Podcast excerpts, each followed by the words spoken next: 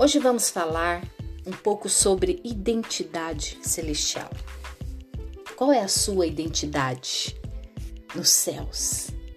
Você sabia que você tem uma identidade aqui, né? Com a qual você resolve todos os seus problemas administrativos. Mas você tem uma identidade que é celestial.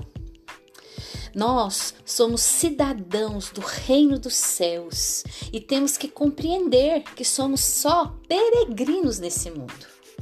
Nós pertencemos ao reino de Deus. Nosso mundo não é este. Nossa natureza não pertence a esse mundo. Nossos valores não são determinados pelo mundo. Nosso coração não pertence a esse mundo. Nós somos cidadãos celestiais aguardando a volta do Senhor Jesus.